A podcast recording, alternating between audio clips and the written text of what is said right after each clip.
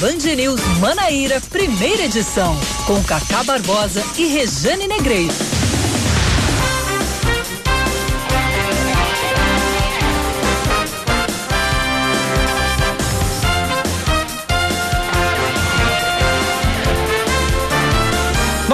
Horas 24 minutos em João Pessoa, 9 horas 24 minutos na Paraíba. Bom dia, bom dia, bom dia. Hoje, sexta-feira, dia 14 de fevereiro de 2020, começando mais um Band News Manaíra, primeira edição. Comigo, Cacá Barbosa, e com ela, sempre ela, Rejane Negreiros. Bom dia, Rejane. Bom dia, Cacá. E fez sol, né? Fez sol. É, Bom. Sextou com sol. E veja que clima louco, né? Ontem aqueles trovões todos e tudo mais. Hoje esse som maravilhoso para nos abençoar. Então vamos que vamos, trazendo os destaques deste que é o último dia desta semana. Sexta-feira, 14 de fevereiro de 2020. Vamos lá.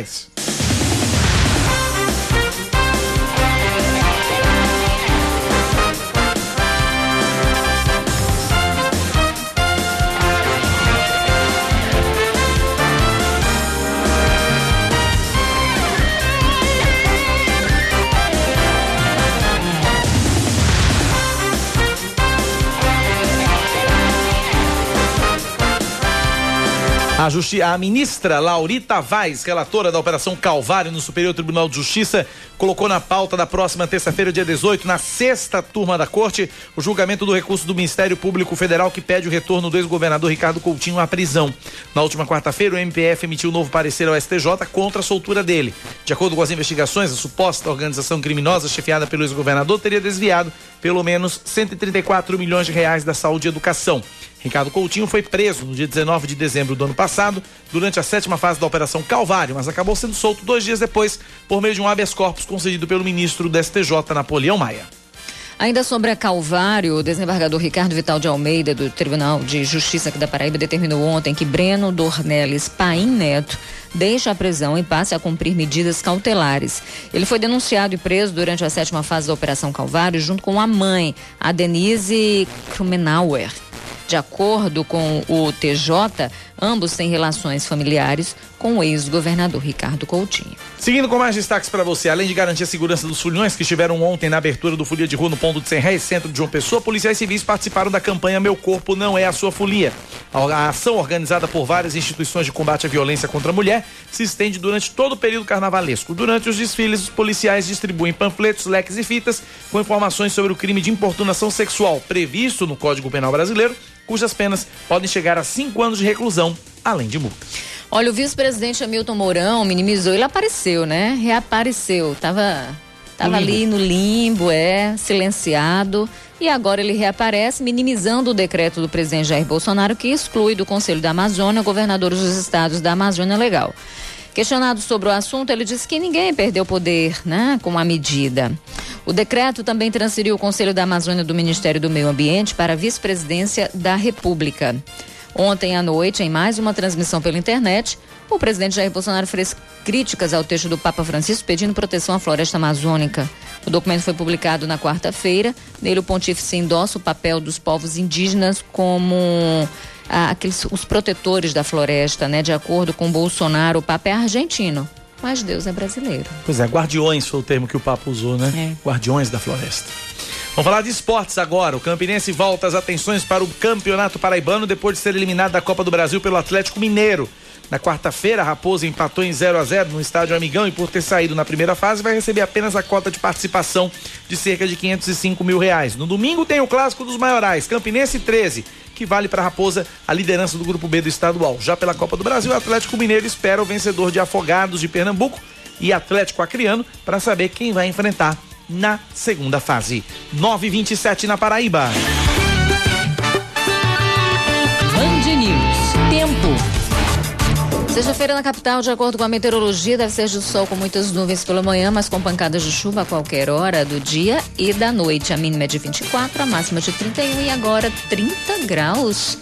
É, esquentou. Subiu e subiu com força. Tá, agora eu fiz certinho. É porque eu tava fazendo um gesto diferente aqui, mas é assim. Subiu com força, Subiu né? com força. 30 Você viu que graus. ontem daquela, daquela, daquela tempestade de ontem, 26, 27. à noite antes de ontem, fez um calor É. que era absurdo. É, e agora prometendo aí. Como diriam os marcadores de bingo, de rombo, 30. E Campina? Vamos para lá. Vamos saber a previsão para Campina Grande. Sexta-feira deve ser de sol entre nuvens pela manhã e pancadas de chuva à tarde e à noite. Mínima 22, máxima 31. Agora, 27 graus na Rainha da Borborema. 9 da manhã, 28 minutos agora. 928. 9911-9207 é o nosso WhatsApp. 9911-9207, o WhatsApp da Band News. Deixa eu agradecer a minha amiga Irlene em Pedras de Fogo. Obrigado pela audiência, obrigado pela sintonia, pelo carinho de todas as manhãs. Irlene, beijo muito carinhoso para você. 9911 9207 para você participar até às 11 da manhã aqui na Band News FM. Começamos esse jornal com a informação de que hoje, 14 de fevereiro, completa-se mais um mês sem Marielle Franco e sem respostas concretas sobre a morte dela. A viúva da vereadora do Rio de Janeiro, assassinada em 14 de março de 2018, mês que vem completa dois anos, né? Mônica Benício está em João Pessoa e participa hoje de palestras, debates e mesas redondas na Associação dos Docentes da UFPB, Universidade Federal da Paraíba, como parte do projeto Realidade Brasileira e Atualidade. Estou aqui a convite do PSOL e a convite da, da tia Sol, que é a tia da Marielle, é, para uma série de agendas para seguir aí nessa luta do pedido de justiça por Marielle Anderson, mais um mês aí completo da execução de Marielle Anderson, sem que a gente tenha justiça. Então a passagem por aqui é estar tá não só celebrando a memória, mas também cobrando aí justiça e somando força nessa luta. Mônica também comentou sobre a morte do ex-policial do BOP, Adriano Magalhães da Nóbrega, apontado como chefe da milícia escritório do crime, suspeita de envolvimento no assassinato de Marielle. A ativista esclareceu que, apesar de ser procurado por uma outra operação, ele não consta como suspeito no inquérito do caso Marielle e, quis, e, não, e, e evitou especulações. Vamos ouvir Mônica. É claro que era um homem que tinha uma grande articulação, era um, com a milícia do Rio de Janeiro, com o escritório do crime, que tem participação no assassinato da Marielle, mas não é o que indica até agora que ele tenha participado da execução da Marielle. Então a gente não pode também ficar no campo da especulação quando a gente está falando de um assassinato de uma repercussão internacional e de um crime tão sério. É, agora, a participação do Adriano, a relação dele com a família do presidente da República, isso sim tem que ser investigado, isso sim tem que ser respondido. Em coletiva realizada ontem em João Pessoa, a militante ainda afirmou que é contra a retirada das investigações do caso Marielle e Anderson Gomes da Justiça Estadual do Rio de Janeiro para a Justiça Federal. Para Mônica, a família teme a forma como o governo Jair Bolsonaro pode influenciar sobre o andamento do inquérito. É, e aí existe toda essa essa tentativa nesse SUS para fazer com que o caso não seja federalizado e que, sendo federalizado, não esteja sob a, a batuta do ex-juiz e atual ministro da Justiça, Sérgio Moura, por questões muito óbvias para a viúva da Marielle Franco, a Mônica Benício. E aí eles preferem que, de fato, a, a, a toda a investigação seja feita onde o crime aconteceu pela Polícia Civil do Rio de Janeiro. Agora é fato, a gente tem visto algumas, algumas coisas alguns crimes no país que chocam bastante e que rapidamente, e, e exatamente porque chocam, e que rapidamente eles conseguem ter uma solução. É impressionante como no caso Marielle, a gente ainda não sabe o autor, o mandante, os motivos. Bem, ou a gente não sabe porque eles ainda não foram descobertos, ou ainda não sabe porque simplesmente o negócio é tão cabeludo que preferem silenciar. Das duas, uma. Agora é preciso sim que haja um pouquinho mais de celeridade nesse caso, porque não é possível que de repente a polícia diga que ah, a gente teve acesso, mas a gente perdeu. Porque você sabe que provas do crime foram perdidas, né? Uhum. Filmagens foram perdidas. Pessoas que participaram, que viram, na verdade, que participaram da cena, porque estavam ali naquele momento, reclamam que não foram ouvidas, que não foram chamadas. Então, é tudo muito curioso nesse caso, é, surpreendente no sentido ruim da palavra, e é preciso sim que a gente saiba quem matou Marielle. Porque não, não é simplesmente uh, uh, um crime contra uma pessoa. A gente sabe que pessoas morrem todos os dias. É preciso que a gente se indigne com essa violência. É preciso que a gente tenha investimentos na política é, na polícia e essas decisões, esses investimentos dos quais a gente fala e a gente sabe que as forças de segurança tanto pedem, eles partem de decisões políticas. Então, é preciso sim que a gente tenha mais investimento em capacitação, em estrutura, para que essa polícia que mais mata e que também é a que mais morre consiga trabalhar de uma forma muito mais eficiente. Nós temos excelentes quadros e que infelizmente acabam sendo vítimas disso tudo, né? Então, por que que em determinado estado, por exemplo, a gente tem uma a gente tem menos mortes causadas, por exemplo, em confrontos com a polícia? Porque em outros a gente simplesmente tem gente morrendo demais? Porque tudo depende da política que é adotada em um e em outro estado. Então é preciso que se reveja isso também. É, é, preciso investir na polícia, é preciso investir na estrutura, é preciso que a gente tenha, assim, decisões políticas que sejam, inclusive, mais humanas nesse sentido, porque estamos lidando com gente e gente dos dois lados, né? A gente tem, por exemplo, dentro da polícia, uh, pessoas sofrendo com depressão absurda em virtude de todo esse, esse cenário, né? Então, é preciso que haja uh, uh, investimento nesse sentido, sim, e é preciso que a gente saiba ah, os reais motivos e os mandantes desse crime, porque se transformou num crime político. É um crime político. E um crime político é um atentado à democracia. Então, a pessoa de Marielle se torna uma causa nesse sentido, porque ela, como representante de um povo, né, ela como é, vereadora eleita, né, ela estava ali representando pessoas de vários segmentos. Quando você silencia essa voz, você silencia um pouco da democracia também. E isso é muito perigoso. Portanto, até hoje, e aí? Vai fazer dois anos, né, Cacá? Quem dois matou anos. Marielle? Dia 14 de março. 9 da manhã, 35 minutos agora na Paraíba, 9h35, 9911-9207, para você participar nessa manhã de sexta-feira. Milhões de brasileiros conectados, ligados na rede de rádio mais ágil e completa. News FM. Em um segundo, tudo pode mudar.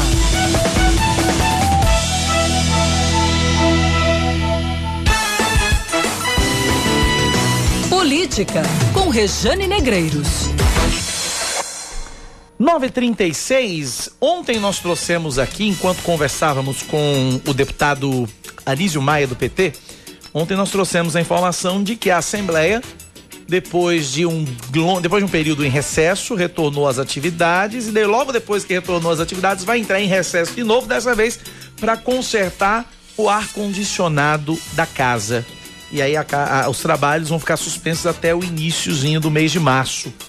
Rejane, o que é está por trás disso, hein, Rejane? O que é que pode estar por trás disso? O calor? Só sou o calor das discussões, né? O calor do clima, o calor do clima é ótimo, né? O calor do da movimentação política, né? É, exatamente. Nas Só últimas, sou esse calor, né? É, é pra nas, baixar esse calor, pra é, baixar esse fogo. É, pra baixar esse fogo. Bingo, Cacá. Bingo, foi certeiro. Pra baixar esse fogo, é um outro ar-condicionado, né, Rejane? É um outro ar-condicionado. Pois é, então a gente. Essa é a desculpa, né? Essa é a versão oficial das coisas. Tem um documento, né, que foi disponibilizado pela casa dizendo, falando da necessidade de se corrigir ali problemas na questão do ar-condicionado. Né? Então você tem nas últimas horas aqui você, você, a gente vê a Assembleia Legislativa da Paraíba sendo palco de duas coisas que nos fazem pensar em manobras. E são manobras que capazes mesmo de inflar, é, de torrar né, os nervos da oposição. Então, primeiro a gente teve a aprovação da, do, da PB Saúde de uma forma muito assodada, sem um debate amplo e necessário no plenário da casa. Lembra que a gente falou aqui ontem? Ué, dois turnos, um em cima do outro, sem o devido prazo, sem se respeitar o devido prazo regimental. Ah, tudo bem, pode ter sido um acordo em que eles fizeram. Mas havia ali não havia a bancada completa, não havia o, o, todos os deputados da casa não estavam ali e a maioria era governista, mas obviamente a PB Saúde teve o apoio de pessoas da oposição, estranhamente ali a, a deputados do PP votaram todos pela pela, pela aprovação da PB Saúde, indo de encontro, inclusive, aquilo que definiu a própria CCJ, a Comissão de Constituição e Justiça, que declarou a inconstitucionalidade do texto em virtude de uma série de problemas que foram apontados ali e que, em discussão no plenário, poderiam ser resolvidos por meio de emendas. Era isso que a oposição estava querendo, né? Estava pedindo. Então, o governo ele não tinha apoio restrito do G11. E aí contou com deputados de oposição. E a PB Saúde acabou sendo aprovada mesmo com uma audiência que estava marcada para segunda-feira para debater o tema. Então veja, depois daquele burburinho todo que a gente acompanhou, ficou marcada agora para segunda. Mas não vai ter mais. Tá fechada. E não é para balanço. Né? É bom que se diga. E aí você tem essa manobra número dois. A casa fecha, é mais uma obra aí para reparos no ar-condicionado, uma coisa que é su ah, surreal e inadmissível. Depois de um recesso muito longo e da retomada dos trabalhos agora. É brincadeira isso? É, com o bolso do contribuinte. É brincadeira também com a inteligência de todos nós eleitores. Só pode. Então tem uns que alegam que os parlamentares contrários à aprovação da PV Saúde, por exemplo, estavam fazendo a política do mimimi. Mas é preciso dizer, gente, que nesse caso não é, isso é uma inverdade sim. Né? Os deputados estão questionando vários termos presentes no texto que poderiam ser melhorados. Não porque sejam contra a PV Saúde. Ah, a oposição é do contra e pronto. Não. Eu tenho feito críticas à oposição aqui. Críticas duras. Mas quando é necessário chegar e dizer eles estão fazendo esse que é o papel, a gente diz também. E nesse caso, eles estavam fazendo aquilo que lhes cabe, questionando, fiscalizando, propondo melhoria, né? Então eles acreditam sim que o texto poderia ser melhorado para garantir que as contratações feitas pela Fundação PB Saúde sejam feitas por meio de concurso, para evitar que essa mesma fundação tenha liberdade de contratar organizações sociais depois. Qual é o problema disso? Exigir transparência e, e fiscalizar os atos do executivo não é dever do legislativo? Então, transparência, inclusive, que de acordo com o Ranieri Paulino, do MDB, é o líder ali da oposição, ela acabou ficando comprometida, né? Ele disse ainda ontem, esse filme eu já vi. Né? E ele se referia exatamente a essa questão de apresentar um caos e depois uma solução. Nesse caso, ele citou o caos, por exemplo, no Hospital de Trauma.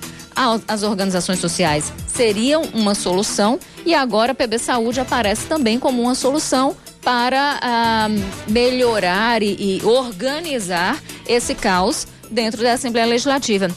Então ele faz esse questionamento. Poderia ser um discurso panfletário, poderia soar, inclusive, como um discurso panfletário. Agora, diante do que a gente está vendo, e que parece uma manobra mesmo para, para blindar ali o debate a respeito da PB Saúde, evitar isso, né? Fica aí aquela pulga atrás da orelha. Será mesmo uma reprise, como disse o Ranieri Paulino? Ou tudo não passa de tempestade em copo d'água, como dizem muitos governistas? Na dúvida, eu prefiro desconfiar. É, é muito estranho que não tenha havido o debate necessário e que as ponderações feitas pela oposição não tenham sido discutidas nem aceitas. Nesse caso, envolve dinheiro público, depois de um escândalo também envolvendo saúde, então deveria existir, no mínimo, o debate e o diálogo. Me parece, portanto, que esse fechamento agora da Assembleia foi uma manobra para tentar esvaziar esse debate, sufocar esse debate e fazer com que ele perca ritmo, porque aí vem carnaval, né não? Já começou. Folia de rua começou ontem. Pois é, é fogo. É fogo. Não, é quarta-feira da semana que vem. Eles anteciparam. Anteciparam. 942 na Paraíba. Olha, as polícias do Brasil e do Paraguai investigam a morte do jornalista brasileiro Léo Veras, executado com 12 tiros na fronteira com o Paraguai. Ele era o responsável, ele era o principal repórter, na verdade, investigativo sobre o tráfico de drogas e armas naquela região, chegando informação de Curitiba com Cleverson Bravo. O jornalista Lourenço Veras, que investigava as ações do crime organizado na fronteira com o Paraguai, foi executado com 12 tiros na cidade de Pedro Rua Cabaleiro na noite desta quarta-feira. Léo Veras acabava de jantar com a mulher, o filho de 11 anos e o sogro, quando dois homens encapuzados chegaram em um carro e começaram a atirar. Pistolas semiautomáticas foram usadas no ataque. O jornalista chegou a ser socorrido, mas morreu no hospital. A mulher dele, Cíntia Gonzalez, afirma que o marido conseguiu correr até o quintal, mas não teve tempo de escapar do atentado. A única coisa que eu vi foi o tipo bajando A única coisa que eu vi foi o cara descendo do carro. Usando máscara, com a arma na mão. E eu disse, amor. E ele se virou, olhou e se levantou para correr. Quando ele se levantou para correr, o cara já chegou atirando contra ele. As polícias do Brasil e do Paraguai investigam o caso. A principal suspeita é que ele tenha sido morto pela atuação como jornalista investigativo. Em um documentário em 2017, Léo Veras chegou a abordar com bom humor os riscos que enfrentava para exercer a profissão na fronteira com o Paraguai. É, a gente tem que morrer um dia, né? Eu sempre peço de que não seja tão, tão violenta a minha morte, né? Que não seja com tantos disparos de fuzil, porque aqui se um pistoleiro quer te matar, ele vem na tua porta, manda você abrir, ele vai te dar um disparo, né? Espero que seja só de um disparo para não estragar tanto a, a pele. PCC e Comando Vermelho disputam o controle da região. As facções cometem atentados e sequestros contra qualquer pessoa que de alguma forma incomode os interesses do crime organizado. A secretária executiva da Associação Brasileira de Jornalismo Investigativo, Cristina Zahar, repudiou o ataque. Cada vez que morre um jornalista, é como se morresse a liberdade de imprensa. Léo Veras foi o sétimo profissional de imprensa assassinado na fronteira com o Mato Grosso do Sul em menos de 20 anos.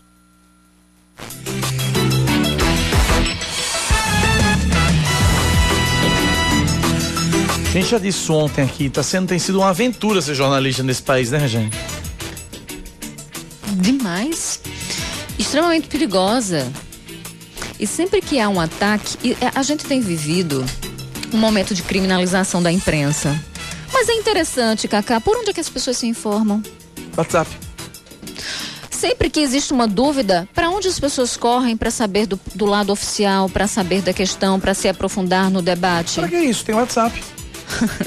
É, pois é, então. Que isso? É, é, em tempos de, de criminalização da imprensa, nós nunca fomos tão necessários. Porque somos nós, inclusive, que vamos em busca de informações que deveriam ser públicas mas que muitas vezes procuram esconder e que muitas vezes nós recorremos à lei, à lei da transparência, para poder chegar aos dados e trazer os dados à população.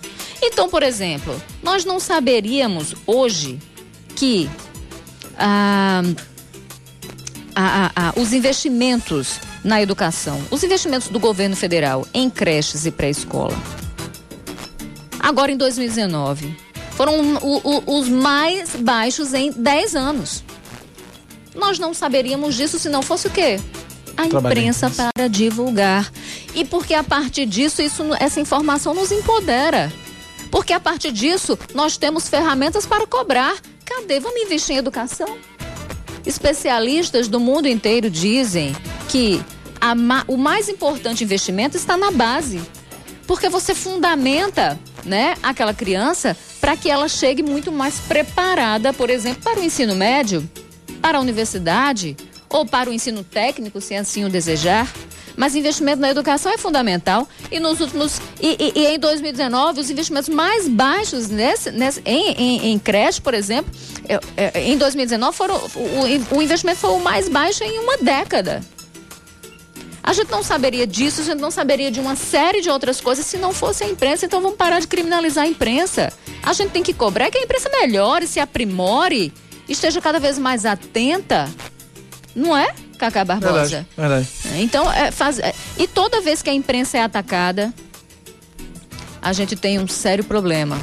Porque a imprensa livre é sinal de democracia forte. Só procura silenciar a imprensa aqueles que preferem o autoritarismo. Então a gente tem que tomar cuidado com isso. 947 na Paraíba, 9 da manhã, 47 minutos. A Polícia Militar montou um planejamento específico. Pessoal, se ele está na linha, Luiz. A Polícia Militar montou um planejamento específico para cada bloco que vai desfilar durante o Folia de Rua este ano em João Pessoa.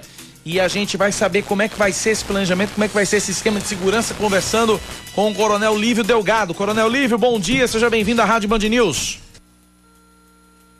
Bom dia a todos. É sempre uma satisfação retornar a rádio para dar esclarecimento sobre esse grande evento chamado Folia de Rua. Estamos às ordens. Como é que está preparada e como é que está planejada, como é que vai estar posicionada a Polícia Militar para garantir a segurança dos foliões e das foliãs? É, perfeitamente. Veja bem, a Polícia Militar fez todo um planejamento em cima de uma diretriz que vem da Secretaria de Segurança Pública, do Estado-Maior Estratégico, e, por fim, o comando do policiamento da região metropolitana faz o seu plano para a execução. Ontem já tivemos a abertura no Ponto Sem Réis e tivemos aproximadamente 150 policiais, 20 viaturas e graças a Deus tivemos o, o êxito total, sem grandes é, é, ocorrências, sem nenhuma ocorrência de destaque efetivamente. No caso, para hoje, nós temos aproximadamente na Via Fuleia, começando no antigo posto 99 da Epitácio Pessoa, é, são cerca de 450 policiais que estão em todas as modalidades de policiamento lançada. Lá estaremos o comandamento de um oficial superior, é, um, um tenente-coronel que é o, um subcomandante, e todo o comando, toda a cúpula estará presente lá, né, conforme nosso próprio secretário já nos ligou, confirmou, o nosso comandante, e nós também pessoalmente vamos fazer a fiscalização desse evento. Então, todas as modalidades de policiamento estarão postas lá. Temos um posto de comando que vai ficar no supermercado, na, na descida da, da Pessoa. Sete a dez pontos de observação eh, policial, né? E com os policiais lá em cima. E assim temos um sistema de monitoramento também. E necessidade da população é, é o que estamos colocando, nos colocando à disposição para caso necessite o cidadão solicitar imediatamente a Polícia Militar que estará presente junto com outros órgãos operativos de segurança, né? Então, é mais ou menos isso que estamos preparando. Agora, coronel, diante dessa, diante desse relato que o senhor me traz, de fato, o cidadão fulião pessoense pode se sentir tranquilo, mas é necessário, e aí eu quero, quero pedir a sua ajuda, coronel, é necessário que a população esteja atenta e tome alguns cuidados. Eu queria que o senhor dissesse que cuidados o fulião deve tomar para não passar por um transtorno, não precisar acionar a polícia uh, num caso de um transtorno causado aí dentro da, da, da, da folia, coronel. Exato. É, a orientação são dicas de segurança que temos sempre colocado. E as pessoas que vão, vão para um, um evento dessa, dessa qualidade, é um, um evento que puxa muito, muita, muita gente, efetivamente, e a gente tem que ter alguns cuidados, tipo andar em grupos, não estar tá exibindo objetos que chamem a atenção de, de criminosos, né? deixe o seu cordãozinho de, de ouro em casa, relógio, algumas coisas que possam realmente, efetivamente, chamar a atenção dessas, dessas pessoas. Evitem ir de veículo, né?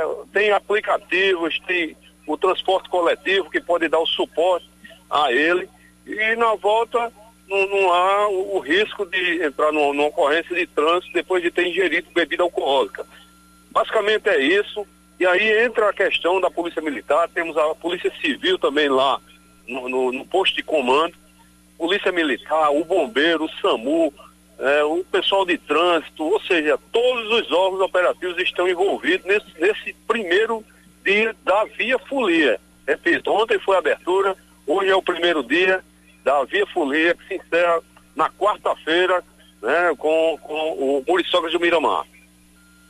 Ok, conversamos, portanto, com o comandante do Policiamento Metropolitano da Polícia Militar da Paraíba, Coronel Livre Delgado. Coronel Livre, muito obrigado pela atenção conosco e com nossos ouvintes. Um forte abraço, bom trabalho para o senhor e para todos os homens e mulheres da Polícia Militar. Em número de quantos? Quantos policiais vão estar atuando na segurança, Coronel? Perfeito. Se você me permitir, hoje são em torno de 450 policiais, cerca de quase é, 60 viaturas, e durante todo o período nós vamos estar com o efetivo variado. É, de aplicação só da, da, Polícia Militar, em, em termos de, de aplicação de, de, de, policiais, vai chegar a quase 2.700 policiais. Logicamente, gente que vai estar em escalas é, intercaladas, e aí a gente soma isso. Repito, Termina na quarta-feira a Via Folia. Na, na sexta-feira nós temos o Cafuçu no centro da cidade e aí a gente vai entrar num grande evento, é o carnaval propriamente dito. E já é outro planejamento, né? Que a Polícia Militar também estará é, é, posta em todos os lugares do Perfeito. nosso estado, litoral norte, litoral sul e aqui também na Grande João Pessoa que vamos ter eventos também. Então é só agradecer a, a oportunidade, contem com a Polícia Militar, com todos os órgãos operativos de segurança. Muito obrigado, Coronel Livro Delgado, comandante do Policiamento Metropolitano de João Pessoa. 953, Rejane, falamos da, falamos de folia, mas antes do nosso entrevistado aqui, que o assunto também é folia, mas tem folia na política também.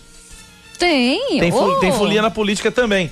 Folia mais especificamente no PV, Partido Verde, partido do prefeito Luciano Cartacho. Traz. 200 novos filiados hoje.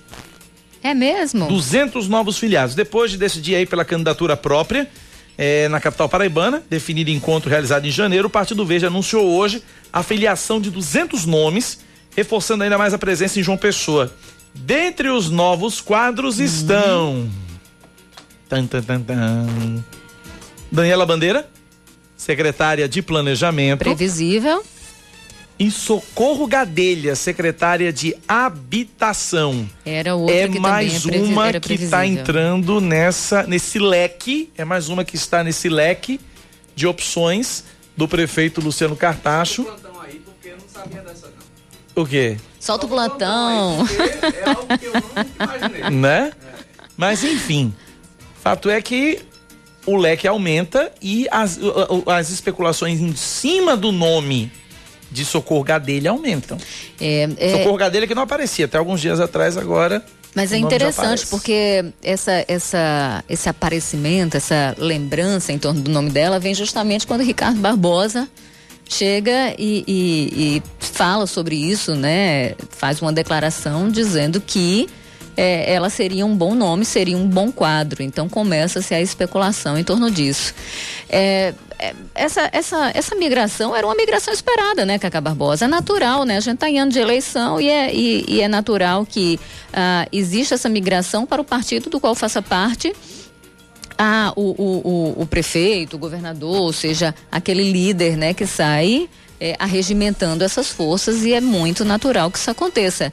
Agora, olha, Cartacho disse que o nome sairia do PV. Aí todo mundo fica, opa, peraí, tá, tá chegando gente, né? Então É. chega Daniela Bandeira, que é um nome muito citado. é, Sai do PV e sai do quadro de secretários. Exato. São os dois. São, as duas, são os dois pré-requisitos. Mas isso provoca uma disputa interna muito grande, Muito né? grande. Porque há quem diga o seguinte: olha, a campanha é muito curta e não há tempo para a construção de um nome de um secretário, por exemplo, ou de uma secretária como a Daniela é, Bandeira. E aí muita gente diz isso ali dentro, obviamente, porque quer puxar sardinha pro seu lado. Né? É o caso, por exemplo, até mesmo do Durval Ferreira, com quem a gente conversou, mas que é de outro partido. Mas disse: olha, é preciso apostar em gente que tenha capital político, é é, ou seja, que consiga, né, conversar é, com vários partidos, com várias forças um para forte, né? também, exatamente. Duval ele tem tem um apoio forte, que é de Deus. é, bem forte, mas de fato Né? ele tem um apoio bastante forte dentro da Assembleia, que Da é Assembleia de Deus. né, Não, é a base a dele. comunidade evangélica. Exatamente. E aí você tem outros nomes. Eu cheguei a citar aqui Lucas de Brito, lembra? Sim. Lucas de Brito pode ser um nome em função de tudo que está por trás do Lucas de Brito. Onde é que está o pai de Lucas de Brito? O. o, o... Ai, meu Deus. Então, Santiago. Etel Santiago. Etel Santiago. É, ele ser- poderia ser uma figura importante depois que Luciano Cartacho estivesse em mandato. Enfim, muita gente pensando sobre essas coisas. A gente tem muito tubo de ensaio agora, mas eu vou soltar uma, uma historinha aqui que de repente pode ser que eu morra da língua, pode ser que Sim. não. Mas em virtude de todas as mudanças. A gente sabe que isso só vai se definir, mas semana que vem, ali, eu acho que é preciso, porque eles. Ou, ou assim que abrir a questão da, da, da Tem um- janela partidária, isso precisa estar definido para saber quem vai, quem vai disputar. Tem um encontro do PV marcado para depois do carnaval. Exatamente, ali eles batem de fato o martelo, é preciso definir tudo isso. Por enquanto o meio de campo está bem embolado, porque tem muito nome, tem muita gente, é, mas ainda não tem de fato a decisão e não tem mesmo. E aí, que pulga é essa que eu vou trazer para ficar na- atrás da orelha da gente? Quem foi que mudou de partido recentemente? João Azevedo. Sim. João foi para o Cidadania. Cidadania. Antes dessa mudança, já havia muita gente dizendo: olha, pode ser que haja uma, uma aproximação. Quando, quando veio a, a história lá da Calvário, a sétima fase, é, enfim, e tudo isso, você já percebe o Cartacho, por exemplo, pondo um pé no freio. Quando eu questionei, quando eu conversei com o Cartacho, inclusive no final do ano, Hum. eu disse: poderia haver uma aliança. Ele fez: os quadros vão sair aqui de dentro do PV, tal, tal. Mas veja, essa mudança de João para o Cidadania muda o cenário inteiro. Já mudou muita coisa na Assembleia. Já mudou muita coisa na Assembleia. E muda o cenário. Por que não, de repente, um, eles não, não trabalhem a construção de uma aliança com cidadania, PV no meio? Pode ser. Bruno Pode Farias ser. ia adorar. Pode ser. Bruno Farias ia adorar. É, não existe. Só que não, né? É, não existe um impossível quando o assunto é aliança, quando o assunto são questões partidárias. Tudo é possível e de repente pode, pode ser que a gente veja uma construção. Tem gente conversando já. A única coisa que eu posso adiantar é que tem gente conversando. O que vai sair dessa conversa, infelizmente, eu não tenho bola de cristal, né? Mas estão tentando chegar num diálogo. Vamos ver no que vai dar. Vamos ver no que vai dar. 9h58 na Paraíba, eu preciso ir pro intervalo, mas na volta, o assunto é esse rapaz aqui. Diga que valeu!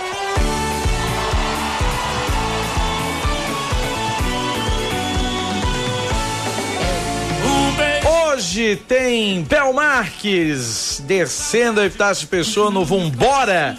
E a gente conversa já já com o Fábio Henrique, um dos organizadores do bloco. Já já aqui na Band News FM. E ainda hoje, já tá aqui na redação aguardando. Ainda hoje a gente conversa com o superintendente da Enlu, Lúcio Fabiani. Vamos falar sobre o lixo aqui na capital. Tudo isso já já aqui na Band News FM. 9h59. Vambora pro intervalo, a gente volta já.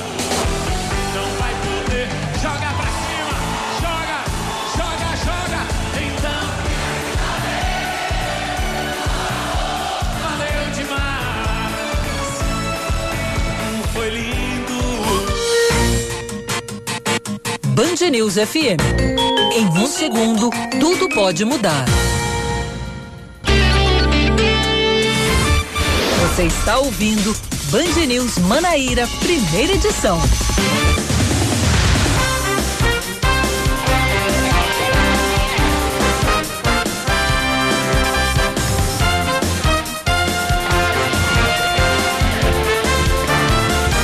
São 10 horas e 2 minutos. A gente está de volta trazendo outros destaques para você. Os refugiados venezuelanos que estão em situação de vulnerabilidade aqui na Paraíba vão ser assistidos com alimentação, abrigo e serviços médicos. Essa medida foi tomada ontem durante uma reunião na sede do Ministério Público Federal aqui em João Pessoa. É, era o mais correto a se fazer, inclusive, né? Medidas que devem ser acatadas imediatamente, né? Foram tomadas depois que famílias de refugiados venezuelanos foram encontradas, né? Com desidratação, estado de subnutrição no bairro do Roger, aqui na capital paraibana. Na manhã de hoje vai ser feita uma visita às famílias que permanecem no local, de acordo com a assessoria de comunicação do MPF. Ainda não há um levantamento que aponte o número exato de venezuelanos no estado. Uma outra reunião deve acontecer na semana que vem em Campina Grande para avaliar qual medida deve ser adotada. O Instituto Nacional de Meteorologia emitiu um novo aviso de chuvas para a região Nordeste, classificado como sendo de perigo potencial. Agora, todos os 223 municípios paraibanos estão sob alerta do INMET. São previstas chuvas entre 20 e 60 milímetros por hora ou até 100 milímetros por dia, dependendo da região do estado. Seguindo com mais destaques, né, Jane? O Grupo de Atuação Especial de Combate ao Crime Organizado, GAECO, do Ministério Público Federal, se reúne pela primeira vez hoje em João Pessoa. O encontro vai servir para que os seis procuradores nomeados tracem metas e planejem a atuação do grupo para os próximos dois anos. Eles têm a função principal de prestar auxílio ao MPF na investigação de crimes de corrupção e práticas de improbidade administrativa. Uma pesquisa feita em 28 países mostra que mais da metade das pessoas acredita que o capitalismo atual faz mais mal do que bem para a sociedade. A afirmação foi citada por 56% dos 34 mil entrevistados em uma pesquisa da empresa de consultoria Edelman. No Brasil, 57% das pessoas concordam com a afirmação, o que coloca o país na 12ª posição entre os mais insatisfeitos com o sistema. Os mais contentes com o capital na forma atual são, respectivamente, Japão, Hong Kong, Coreia do Sul, Estados Unidos e Canadá. A próxima pode ler, Cacá. É, é só o nome do cara, vai. Vai que é tua, Tafarel. O ex-técnico da seleção inglesa, Sven Goran Eriksson, pode ser anunciado como manager do Botafogo da Paraíba. Vá se acostumando com esse nome, viu? Que se esse homem for, for confirmado aqui, vai se Vou acostumando. ficar soletrando aqui. Sven Goran Eriksson. Vamos lá, Regiane. Sven Goran Sven Goran Eriksson. De novo. Sven Goran Eriksson. Eu aprendo rápido. Aprende rápido. Então continua. Vai lá. Já fechei a lauda. O sueco atua com investimentos esportivos ao lado do norueguês Lars Bakerud, que está em João Pessoa desde a semana passada. Hoje, ele e a diretoria do Belo devem conceder entrevista coletiva, inicialmente de acordo com o time paraibano. A visita de Baqueruto foi apenas para um estudo inicial de viabilidade da empresa de Ericsson. A intenção é de que o ex-técnico, que também tem passagem de destaque na Lazio e na Sampdoria da Itália, também assuma a gestão da base e impulsione investimentos patrimoniais. 10 da manhã, 5 minutos na Paraíba, 10 e 5. Vambora. Vambora, vambora,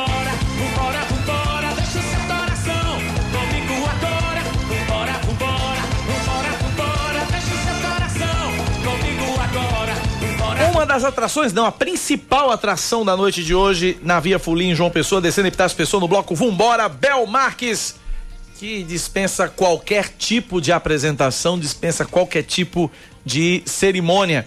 E a gente está recebendo aqui no estúdio, não é o Bel Marques, é o Fábio Henrique, ele que é um dos organizadores do, do, do bloco. Como é que tá, Fábio? Tudo em ordem? Tudo bom pronto? dia, bom dia, bom dia, Cacá, bom dia, Rejane, bom dia, amigos da Band News FM Manaíra. Prazer estar aqui, falar do Vambora pelo segundo ano, né?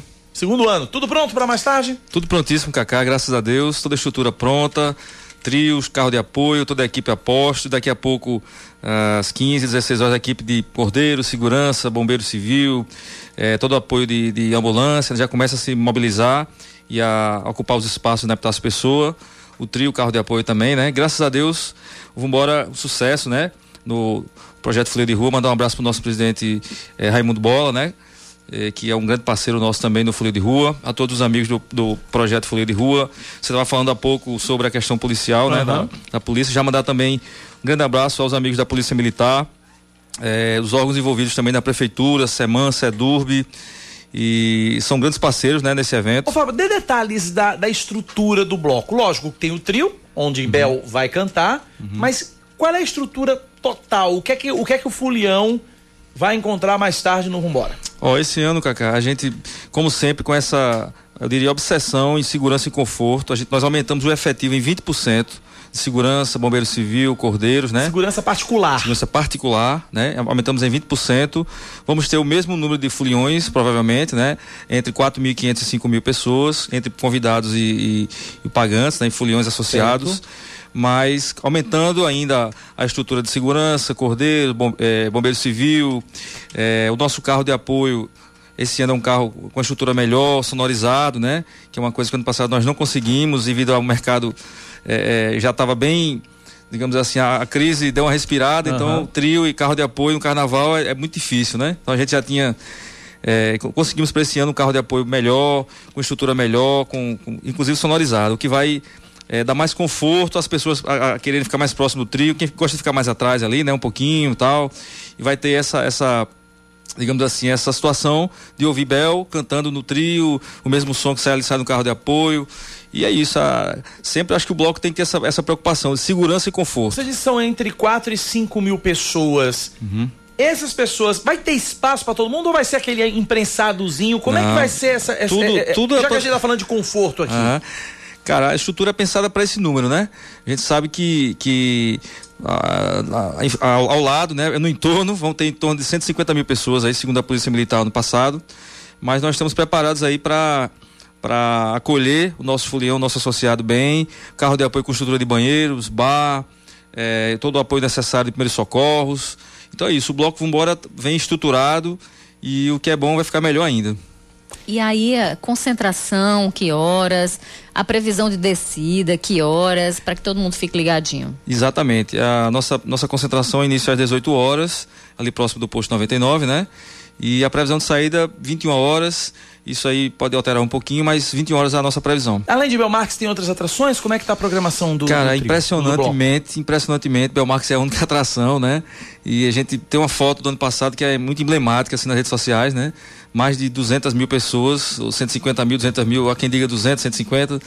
E é uma coisa impressionante, Cacá, porque é, a gente fica, assim, muito impressionado, né? Porque a gente foi muito feliz em ter escolhido o Bel para iniciar esse, esse, esse evento, digamos assim, essa, essa situação dentro do Folha de Rua, né? A gente, a gente planejou, pesquisou e viu que, que Bel Marques no trio é diferente, é diferente. Todo mundo gosta de Bel, Bel é um grande artista, mas no trio é diferente, sabe? Então tem aquela coisa do carnaval, do carnaval de Salvador, né? Muita gente gosta de os paraibanos gostam também do carnaval de Salvador, então a gente trouxe essa opção, essa novidade desde o ano passado e deu muito certo. A, a- João Pessoa, a Paraíba acolheu bem o Vambora com o Bel Marques no trio, então ele é a única atração e é, é uma coisa impressionante. A gente que vai ali em cima do trio tem uma, uma vista realmente. Literalmente um mar de gente. Exatamente, um mar de gente. É isso aí. É, impressionantemente é sobre o Marx. E para esse ano, você falou em que é, existe aí uma expectativa de atração de públicos? Quanto, de, de quantas pessoas vocês esperam, né? É, a, gente, a gente tenta, vai tentar manter, né? É, estamos mantendo, na verdade, a mesma estrutura do ano passado, né?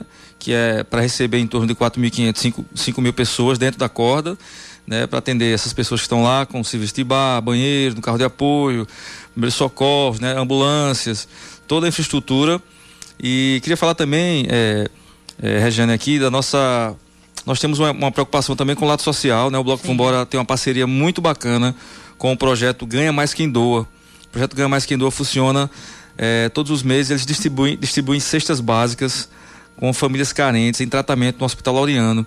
E esse ano a gente vai ampliar essa parceria é, já, já contactei Karina, que é a coordenadora do, do Ganha Mais Quem Doa, para essa questão dos venezuelanos, né? Que é tão importante aí a gente poder contribuir um pouquinho, que já legal. que já que é, é, uma situação de necessidade muito básica, né? Então, é, é alimento social, mesmo, né? né? É o lado social do bloco. Pois é, o Vambora tem essa preocupação. Ano passado arrecadamos 3 mil quilos de alimentos com a modalidade Abadá Social Amigo, Amigo Vambora, né? E a gente destina isso para o Ganha Mais Quem Doa, que é um projeto sério. Quem quiser conhecer no Instagram, arroba Ganha Mais Quem Doa. Trabalho sério feito todo mês. Eles recolhem cestas básicas e são doadas às famílias carentes dentro do, do Hospital Laureano.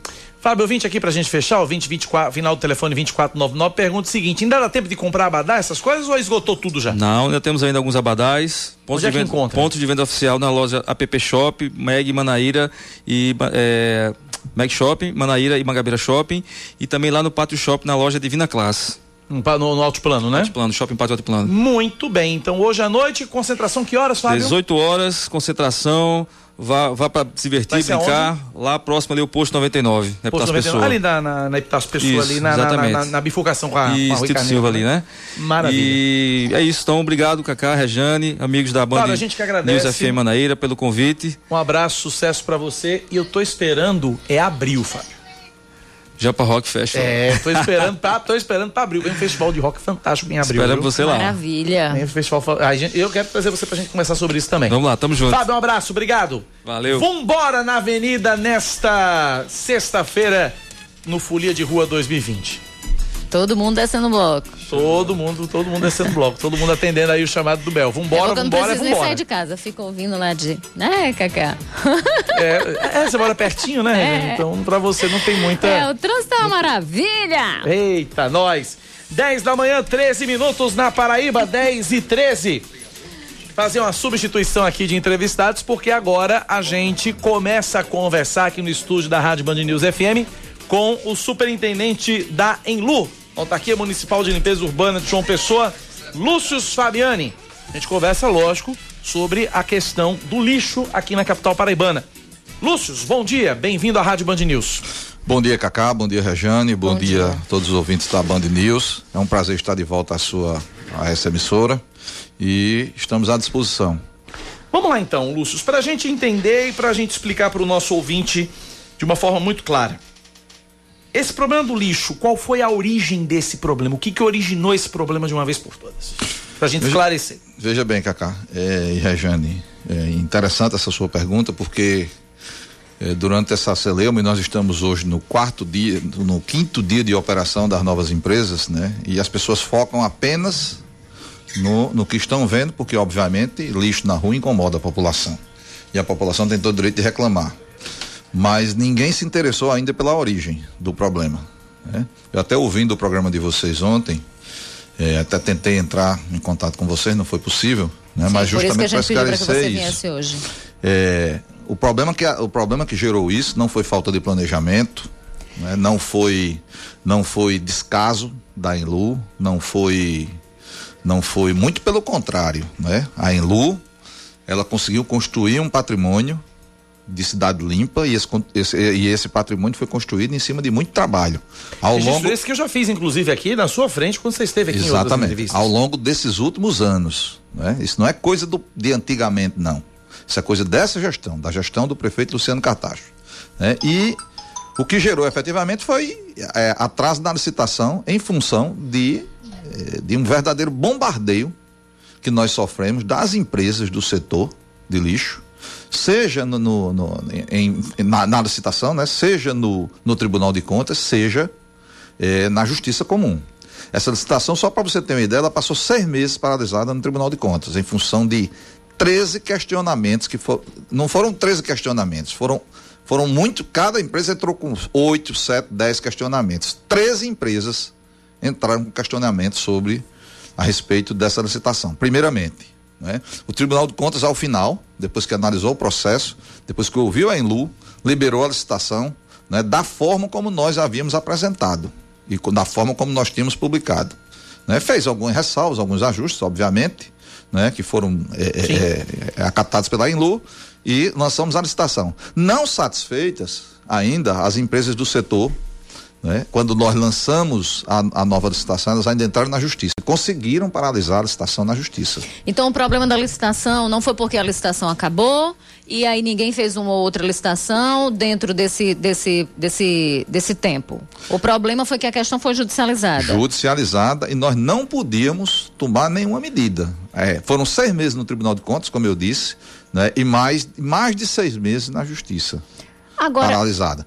E o que é que aconteceu? O que aconteceu? Quando a justiça decidiu em segunda instância, né, nós vimos que não podíamos mais continuar recorrendo, defendendo a nossa tese. hum, Nós acatamos a tese judicial e tivemos que refazer a licitação. Aí também demandou, demandou um tempinho. Então, em função disso, os contratos que estavam vigentes, eles se venceram. E quando se vence o contrato vigente, e eu não poderia fazer uma nova licitação, porque uma já estava em curso, sim. eu tive que fazer contratos emergenciais. E aí, só corrigindo, Regiane, uma coisa que você disse ontem, contrato emergencial não é a empresa que determina o preço. Muito não? pelo contrário. Contrato emergencial ele é feito um termo de referência Hum. e nós fizemos isso com muita responsabilidade e nós fizemos uma composição de custos realista. A empresa, a partir da- do nosso preço, ela apresenta a proposta. Nesse emergencial, para não pairar dúvidas, concorreram 18 empresas. As 12 que estão participando do processo licitatório. Então não foi uma toma, não foi uma licitação, mas foi uma tomada. Vocês fizeram uma tomada de preços. Não, a licita, o contrato emergencial é uma licitação, está Hum. previsto na lei 8666-93. Certo. Ela é uma espécie de licitação. Mas para ampliar a concorrência e obter uma maior vantajosidade, vantajosidade, vantajosidade é a palavra difícil de para pronunciar, para, para, para a administração pública, nós convidamos 18 empresas. Tá, E agora- essas empresas apresentaram propostas. Só para você ter uma ideia, nós, bot- nós E que valor a que valor? nós Qual estabelecemos um preço referência que já é inferior ao que era praticado no contrato anterior, daí a insatisfação das empresas do mercado, Sim. né? E desse preço, as empresas que ganharam, ganharam com pelo menos 15% a menos do que o nosso preço, preço de referência. Lúcio, você Só para você falou- ter uma ideia. Então, nesse sentido, nós logramos êxito porque conseguimos o melhor preço. Qual é o problema? É que o emergencial já está dizendo, né? Emergencial. Sim. E nós tivemos que trocar o pneu do carro com o carro andando. Nós assinamos os contratos no dia 5 desse mês, 5 de fevereiro. E essas empresas começaram a operar no dia 9. No dia 8 encerrou o contrato anterior, o contrato antigo. Dia 9 essas empresas já estavam operando. Então, peraí, eu não estou entendendo o, o- o- De acordo com o que você está dizendo, acaba não batendo com o acúmulo de lixo que todas as pessoas acabaram vendo aqui na rua. Se o contrato ainda estava valendo e se o contrato emergencial, ou seja, o novo contrato, já passou a valer no dia em que o outro venceu, por que, que houve acúmulo de lixo e por que, que 30% dos bairros acabaram desabastecidos? Justamente por isso, você não, não, não deixou eu concluir. E até melhor, porque didaticamente a gente explica melhor. Em cinco dias é impossível que três empresas, uma de São Paulo, você ter uma ideia, veja os extremos, uma de São Paulo ganhou, uma de Pernambuco, do interior de Pernambuco, e uma empresa do Rio Grande do Norte. Foram três, nos três São lotes. Paulo, Pernambuco e Rio Grande, Rio Grande do do Norte. Três ganharam essa- esse contrato emergencial. Destacando, dessas três, duas não estão habilitadas na licitação grande, apenas uma está habilitada, Hum. certo? Então, eh, essas empresas tiveram pouco tempo para mobilizar frota, pessoal, né? Porque limpeza de lixo é operação. Se você não tiver equipamento, você não faz.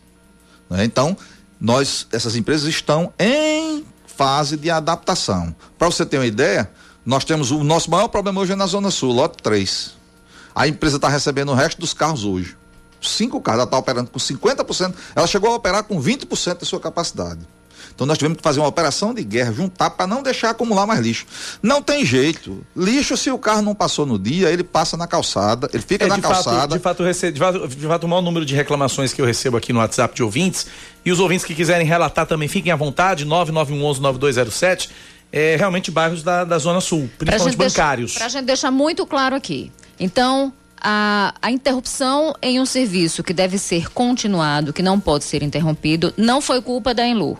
Foi culpa de um processo judicial, porque empresas outras entraram na justiça questionando uma licitação que existia. Então, por isso, vocês não puderam fazer outra- licitação. É esse o resumo da ópera? É, não- eu não vou assim dizer que é, que é assim objetivamente direto, porque nós temos que assumir também os nossos equipes e as nossas culpas, certo? Aí tem, mas tem, tem, tem equívocos e culpas é, que não são diretamente relacionadas a, a propriamente dita ao atraso da coleta de lixo. O atraso na coleta de lixo, a não contratação de forma planejada e antecipada, como você, só para você ter uma ideia, Regiane e Cacá, essa licitação foi aberta em 2017 Sim. dois anos antes do término do contrato desses contratos que, que estão que findaram agora. Só para você ter uma ideia. Por quê? Porque o último projeto de limpeza urbana que foi implementado aqui em João Pessoa foi, foi, foi feito em 2013. A João Pessoa de 2020, ela é outra cidade. Ela é totalmente diferente da João Pessoa de 2013. Nós tivemos espaços requalificados, eh, áreas de lazer requalificadas, feiras, mercados, mobilidade urbana, vários corredores, então tu, praças, tudo isso mexe, isso é um conjunto. Li- limpeza urbana é um sistema. Sim, é por Ela isso não que, é, por ver isso que é necessário não, o não se planejamento. pode ver como as pessoas veem a limpeza urbana apenas como o carro de lixo que passa na frente de sua casa. Mas limpeza urbana, primeiro não só tem coleta, tem varrição, tem catação na- de praia, tem limpeza de rios, enfim, tem, tem uma série de serviços que estão atrelados a um conjunto que fecha esse conjunto, que são serviços de natureza técnica que necessitam de planejamento. Então, por isso que nós abrimos o processo em 2017. Nós passamos o ano de 2017 reestudando a cidade, preparando a cidade, projetando, eh, taxa de crescimento vegetativo, população que cresceu, volume de lixo gerado, a- olhando as nossas estatísticas para poder chegar a esse novo projeto. E o novo projeto, ele tinha que ser implementado agora certo? Porque em se nós esperássemos para implantar esse novo projeto mais na frente, esses mesmos problemas que nós estamos tendo hoje, nós íamos ter mais, Mais na, na frente. frente. Então nós tivemos que fazer isso agora. Então esse novo projeto também tem causado eh, transtorno. E aí eu não posso culpar a população, de jeito nenhum. Porque como o contrato foi emergencial e as empresas chegaram aqui no domingo, no sábado, né, elas assinaram o contrato, receberam, foram estudar né, o roteiro, e nós fomos ajustando, por isso que o calendário saiu na segunda.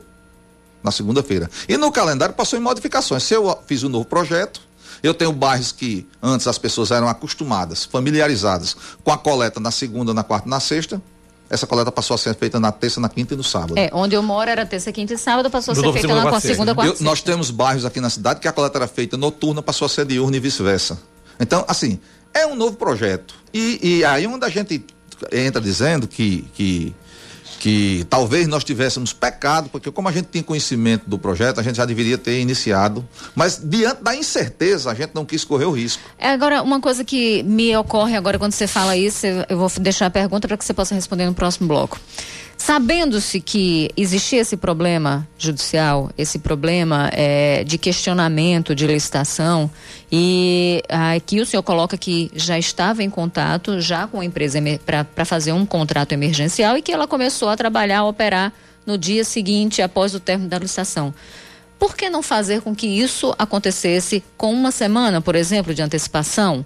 Né? Se antecipar ao problema para evitar exatamente esse acúmulo de lixo e essa, e, e- e essa, é, é, é, essa questão da empresa de não ter o número de carros ou de não estar preparada para fazer exatamente essa coleta, porque é o que o senhor nos coloca, né? Olha, ela começou a trabalhar apenas com 20%, né, do seu efetivo. Então, por que não começar antes para a fase de transição? Tão logo o contrato encerrasse, vocês já estavam com, com, com o negócio mais organizado. Então, tem algum impedimento? Houve algum impedimento nesse sentido ou não? Você responde já já. Já já, Lúcio Fabiano, superintendente da Elu, responde essa pergunta de Rejane Negreiro. Já recebo mensagens de ouvintes aqui no WhatsApp, 99111-9207. A gente coloca tudo já já, depois do intervalo. Agora, 10 da manhã, 25 minutos. A gente volta rapidinho aqui na Band News FM. Band News FM. Em um segundo, tudo pode mudar. Você está ouvindo Band News Manaíra, primeira edição.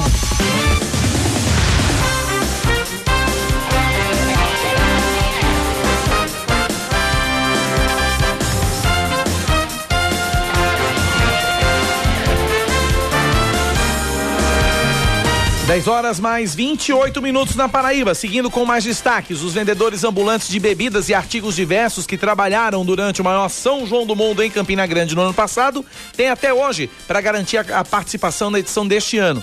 O atendimento aos ambulantes, iniciado na última segunda-feira pela empresa organizadora do evento, termina às seis da noite no auditório da Vila do Artesão.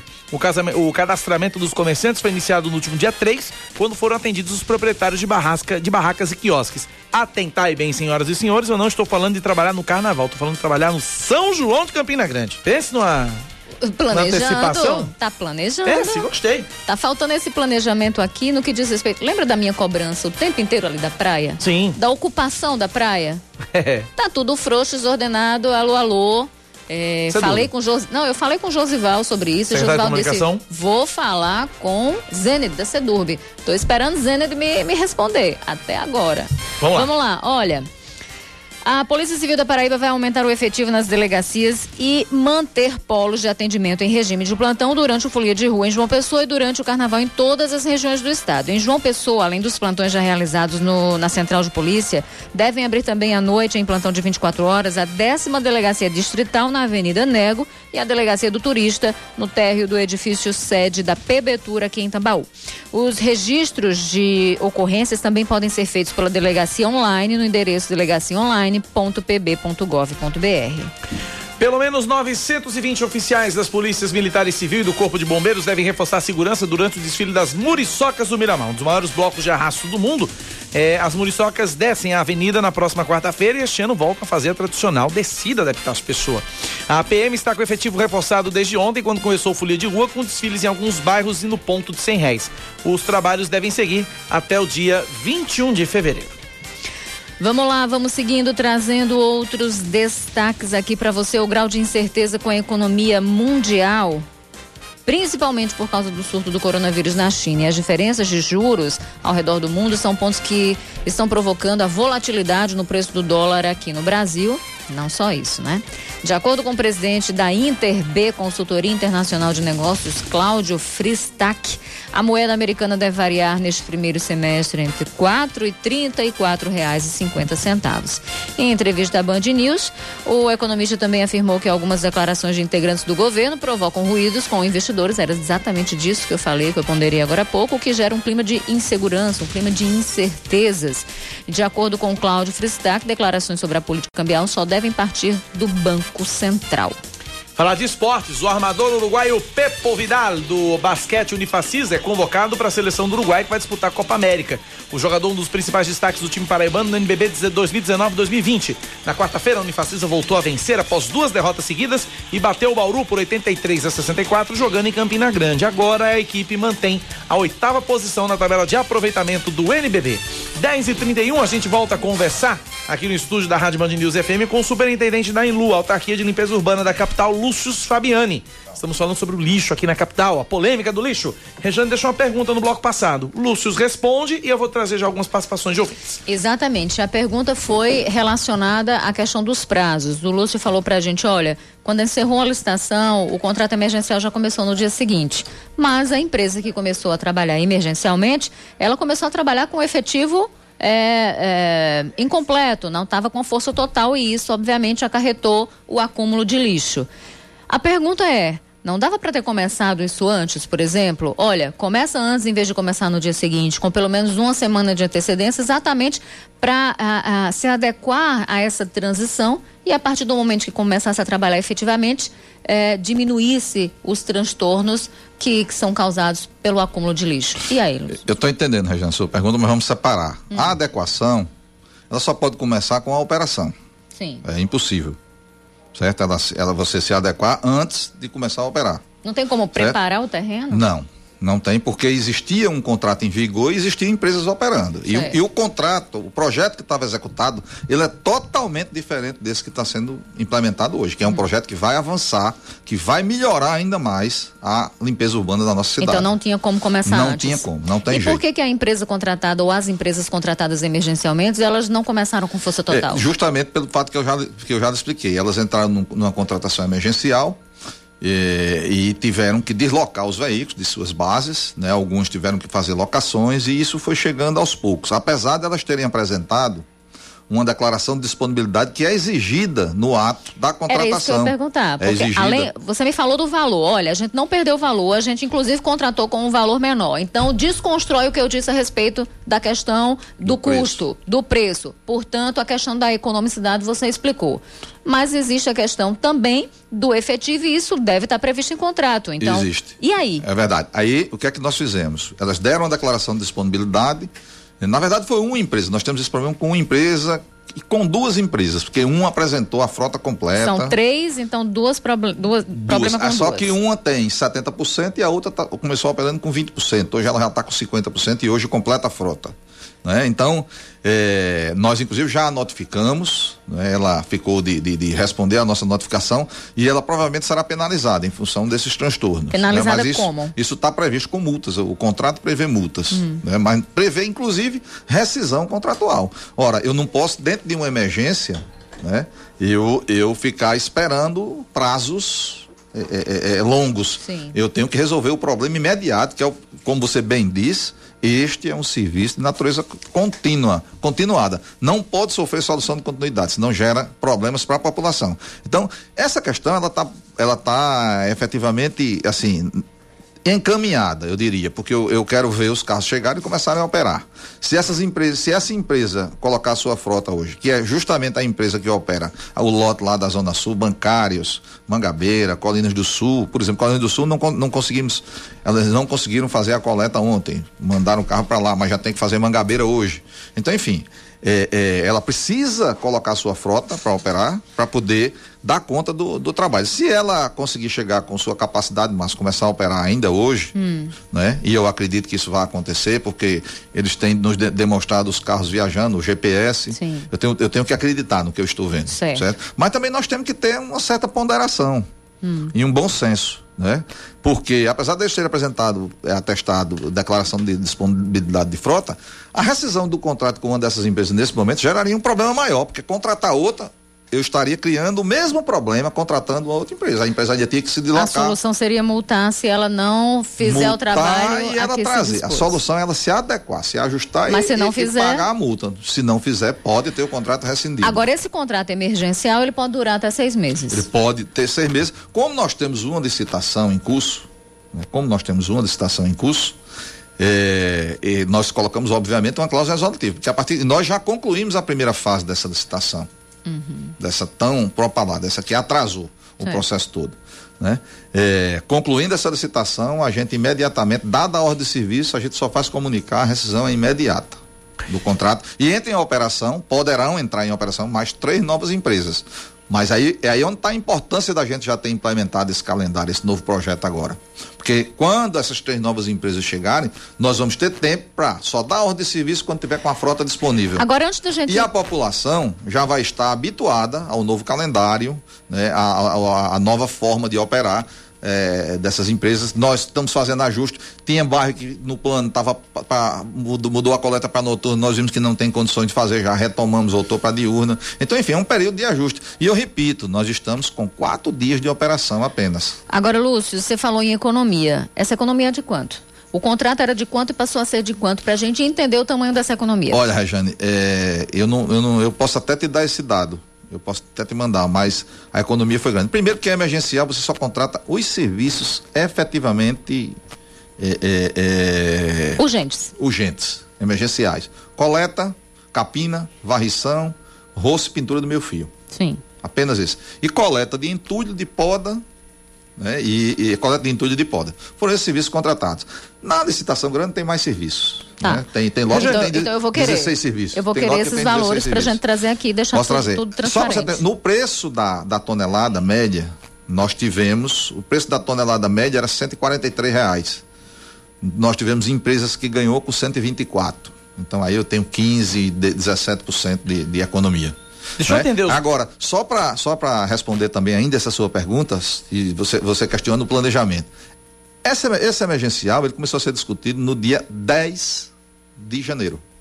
Exatamente 30 dias antes do contrato encerrar. Dentro desse tema, Lúcio, deixa pra você responder quando eu colocar esse áudio aqui do ouvinte aqui, e aí eu aproveito já, já tendo os nossos ouvintes, para não incorrer em propaganda enganosa, Cacá, aproveitei e não cumpriu botar os ouvintes. Vamos botar os ouvintes no ar e a gente, é, Lúcio Fabiano responde. Primeiro ouvinte, ele mandou esse áudio aqui pra gente, vamos lá. Essa justificativa para o recolhimento do lixo não procede. A empresa que substitui o anterior, ela vai pegar um esquema já feito. Quem controla isso é a própria Enlu. Ela tem todo o mapeamento e a forma de recolhimento do lixo. Ela que estabelece exatamente essa logística. Não é a empresa recolhedora. Ela simplesmente cumpre o cronograma estabelecido pela Enlu. Isso é feio é admitir que eles erraram e erraram feio, não se planejaram. Como é que uma empresa que está há mais de 30 anos recolhendo o lixo de João Pessoa, cuidando exatamente disso, ela não tem previsão de renovar o contrato com a sua terceirizada? Isso é absurdo. Ele não mandou o nome, ouvinte final do telefone 0909, Lúcio. Não, ele não ouviu o que eu disse, ou não quis ouvir, né? Eu passei esse tempo todo aqui falando, explicando justamente isso. Se ele não quis ouvir, sinceramente, não merece resposta mais. Olha, o ouvinte Áquila de Araújo, em Manaíra. Bom dia, Band News. Fica, fica claro que o lixo só se encontra nas periferias de João Pessoa. Você não vê acúmulo de lixo nas áreas nobres da nossa capital. O que o entrevistado tem a dizer? Pergunta do Áquila. Olha, é, não, não procede. Não procede. Pra você ter uma ideia, é, a empresa que ganhou o lote 1, que é o lote da praia, por exemplo, da praia, quando eu digo praia, pega ali de, da, da divisa com Intermares até Barra de Gramame. Inclusive faz o Valentina, o Valentina de Figueiredo. E nós temos atraso, sim. Agora, essa empresa foi uma empresa de São Paulo, ela chegou aqui, né? E conseguiu contratar a frota da empresa que operava anteriormente. Então, desde domingo que ela está com a capacidade total. E mesmo assim ainda teve atraso. Hoje ela- nós não temos problema, está regularizado, né? O, o serviço está sendo feito. Com o novo projeto nós já melhoramos bastante a coleta de lixo no- em alguns bairros da, da, da- daquela, daquela área, que é bairro dos estados, é, é, Torre, Miramar, os bairros da praia, Valentina Figueiredo. Tem atraso, porque teve bairro altiplano. Eu preciso dizer, eu preciso dizer por uma questão, Sol. eu preciso dizer por uma questão de justiça. Eu sou morador do bairro da Torre e já está sendo cumprido um novo calendário. Que é terça, quinta e sábado. Ontem eu escutei o caminhão do lixo passar ontem à noite. Então, só por Exato. uma, por uma E- questão e, e aí. Cacá, houve atraso, e houve atraso, porque na mudança do calendário, da implantação do projeto, né? E ontem teve um, um- um jornalista, não sei nem se posso chamar de jornalista, né? De um portal que eh, sensacionalisticamente publicou uma notícia dizendo que eu tinha culpado a população. Né? Eu justamente explicando isso. Eu sei, eu sei quais são os interesses que ele está defendendo. E o, o, o site que ele, o site que ele, que ele publicou a notícia é um site de, de, de, de péssima credencial. Né? Agora, Lúcio, péssima credibilidade. deixa eu só fazer um adendo né? aqui. Agora, eu não, nunca, jamais, eu, eu, sou, eu sou uma pessoa de assumir minhas responsabilidades. E eu assumo que a- a- nós tivemos culpa, sim, nesse problema. Nós tivemos é, é, é, todo um processo burocrático que a prefeitura. Veja, Regiane e Cacá, não dá para ser mais como já foi no passado. Nós estamos vivendo uma, uma nova era nesse país. Então, eu não vou correr o risco de fazer uma licitação de limpeza urbana, um contrato de 300, mais de 300 milhões, certo? De forma atabalhoada e principalmente servindo a interesses de empresas Uhum. no mercado. Nós não vamos fazer isso. Deixa eu, Agora, deixa eu isso gera- aqui, Você vai, colo- tá não, você mas vai lá. colocar, mas só para falar sobre essa questão do planejamento que eu vinha falando, e eu falei, faltou planejamento. Em algum ponto faltou. Se não foi da Enlu, foi da empresa contratada que é, é, é, acordou 100% do efetivo e entregou 20%. E aí essa empresa precisa responder por isso, né? Afinal de contas, muito embora ela tenha ah, ah, aceitado um valor menor, não cumpriu. Então, se não, se não cumpre, causa prejuízo. E causa prejuízo exatamente a Enlu, causando prejuízo a Enlu, causa prejuízo aos cofres públicos e à população. Em alguma etapa faltou e é preciso que se cobre isso, é preciso deixar isso bem claro. Deixa eu colocar mais ouvintes aqui. Rejane, só um pouquinho, Cacá. Isso você está corretíssima, não é? E, e quando eu digo isso, não é a empresa, é a Enlu. Ora, as empresas são a Enlu. Esse cidadão que fez esse questionamento, ele tem razão, ele tem parcialmente razão. Não é? Nós realmente é quem fazemos o plano de trabalho. E nós entregamos an- antecipadamente às empresas. E ela disse que ia fazer. Certo? Só que não está cumprindo. Aí ela vai ser penalizada na forma contratual. Vamos otimizar aqui, são 10h42 já. Já era pra eu ter encerrado a entrevista, porque eu tô com outro entrevistado, mas eu vou agilizar aqui e pedir a Lúcio Fabiani agilidade somente na resposta. Mais um ouvinte aqui gravou um áudio. Vamos lá. Bom dia, Cacá. Ivanilson, motorista de aplicativo de Mangabeira. Aproveitando o ensejo aí do, do, do secretário da Enlu, é, lá onde eu moro, em Mangabeira, rua Manuel Elias de Oliveira, semana passada não passou na quarta-feira. Essa semana também não passou na quarta-feira. Mas eu vi o carro do lixo passando lá em outras ruas. Eu não sei o que é que tá vendo, se o pessoal tá esquecendo essa rua ou não está na programação. Eu vou aguardar para ver aqui hoje, que desde o início da semana que está lá o, o lixo lá na, na- de frente de casa. Vou aguardar hoje, que é sexta-feira, porque pela a tabela que você me mandou, não mudou. Mangabeira não mudou, é noturno, segunda, quarta e sexta, né? Vamos aguardar aí para ver se hoje passa, porque eh, tá passando em outras ruas e não tá, e não tá passando nessa. Manuel Lias de Oliveira. Um abraço, querido. Band News FM é um segundo tudo É verdade, bom. o ouvinte tem razão, isso isso está acontecendo justamente em função, função do que eu já disse, período de adaptação das empresas, empresas novas que estão chegando aqui na nossa cidade e elas efetiva, elas vão falhar em alguma rua, deixa de passar em alguma rua, não é? N- Com o sistema GPS está sendo liberado hoje, nós vamos acompanhar e vamos ter esse mapeamento completo, né? Portanto, é, é, quando eu digo que a gente precisa desse período de adaptação, vai ter esse tipo de reclamação, o ouvinte tem razão, não é só ele, algumas outras ruas, poucas, mas é, é, é, aconteceram isso lá em Mangabeira. Mas, repito, nós estamos numa fase de adequação, de ajuste, não mudou realmente Mangabeira, o horário, mas vamos, vai chegar uma. Essa fase pouco, de adequação, ela vai até quando, Em pouco Lúcio? tempo, Cacá. É uma questão de. Dá pra gente cravar, ou dizer assim, olha, a partir de tal data vai estar tudo certinho, ou, ou foi estabelecido de perante as empresas esse prazo de, de adaptação? Não, não tem, não tem estabelecido isso. Isso é uma questão de operação. A empresa, obviamente, que vai querer ficar eh, sempre ajustando e buscar sua eficiência máxima. Ora, no contrato anterior, que nós tínhamos empresas que já estavam em João Pessoa há mais de 15 anos, nós temos problemas de coleta. né? Você imagina com três empresas aí que estão cabe a chegando. Elu cobrar. Aí nós fiscalizamos, cobramos, notificamos por inexecução parcial e a empresa responde. né? Normalmente esse tipo de informação é importantíssimo, porque ele já deu o nome da rua e eu já vou passar para a empresa para que ela corrija essa falha. Para finalizar rapidamente, eu estou recebendo aqui informação de que está acontecendo neste momento, na porta do Centro Administrativo Municipal em Água Fria, uma manifestação do Sindicato dos Trabalhadores das Empresas de Limpeza Urbana no estado da Paraíba. Deve ter umas. Tem vários agentes de limpeza, vários, vários trabalhadores vestidos usando uniforme verde. né, né, na frente do, do centro administrativo, fechando ali a, a entrada do centro administrativo, com faixas, os trabalhadores da limpeza urbana exigem respeito. Eu queria ouvir Lúcio Fabiano sobre isso, rapidamente. Não, certamente não são servidores da Enlu.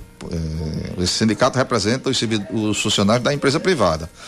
É, e, e essas empresas que chegaram, elas pelo menos deveriam né, aproveitar essa mão de obra que já conhece os trechos, já trabalha, né, minimizando os problemas sociais aqui. Mas essa é, uma, essa é uma pergunta que eu não posso responder. Eu não tenho um controle, nem eu nem a prefeitura tem controle sobre isso. É né? terceirizado. Eu, eu repito, é, É terceirizado. terceirizado. É terceirizado. Eu repito, Cacá. Por trás dessa questão existe um, um gran- grandes interesses empresariais e grandes interesses políticos. Esse é ano de eleição. Então as pessoas querem potencializar uma coisa, mostrar uma, uma cidade no caos, quando na verdade quem está andando em João Pessoa sabe que não existe caos na limpeza urbana. Certo? Não existe caos. Existe problema sim, nós assumimos e a responsabilidade é nossa. A responsabilidade é nossa, independente dos atrasos no processo, independente de qualquer coisa. E nós estamos trabalhando para colocar, recolocar o sistema em dia. O, o sistema passou por mudança, nós estamos implantando um novo projeto de limpeza urbana e eu tenho certeza, certo, que esse projeto vai melhorar, mas vai melhorar muito a, a, a limpeza urbana, que já era boa da nossa cidade. Re- vou repetir também. É, nós, a limpeza urbana em João Pessoa é um patrimônio, por isso que gera isso, Regiane. Porque tem cidades que a coleta ela é feita em dois dias. Nós fazemos coleta alternada. Boa parte da cidade a coleta é diária, os corredores é diária, enfim, nós temos vários serviços agregados, então esse patrimônio não vai se perder. Certo? Então é por isso que a população se, se, se incomoda. Se incomoda e se incomoda com razão. Porque ninguém quer ver o lixo na, na, na sua, na porta de sua casa. Sim, a certo? gente vai continuar nós, nós só aqui, temos a obrigação apenas de dizer que estamos trabalhando para colocar é, a coleta em dia e implementar o restante dos serviços. Vamos acompanhar, Vamos continuar acompanhar. cobrando e eu vou ficar esperando aquela resposta, passa pra mim, porque aí a gente vai trazendo as informações aqui na Band News, tá bom? assim que eu chegar na Enlu, eu já, já, já te passo. Regiane. Combinado. Lúcio Fabiano, superintendente da Enlu, em Autarquia Especial de Limpeza Urbana. Rapidamente aqui, pra, só para Lúcio anotar. É, o ouvinte final do telefone 0017 reclamando de lixo no Geisel, né? Já já tá explicado aqui mais ou menos o, o- a questão toda de, de- dele. A Laísa de João Pessoa, vários ouvintes. Agora no final da entrevista fica difícil a gente atender todo mundo, mas eu vou repassar as mensagens fora do ar para Lúcio Fabiano. Lúcio, obrigado pela presença. Forte abraço. Eu é que agradeço e me coloco sempre à disposição para estar aqui esclarecendo aquilo que for necessário e que for oportuno. E saiba que o espaço está sempre aberto, viu, Lúcio? Obrigado pela participação. 10h48. Obrigado, Cacá. Obrigado, Rejane. A gente volta já. Band News FM. Em um segundo, tudo pode mudar.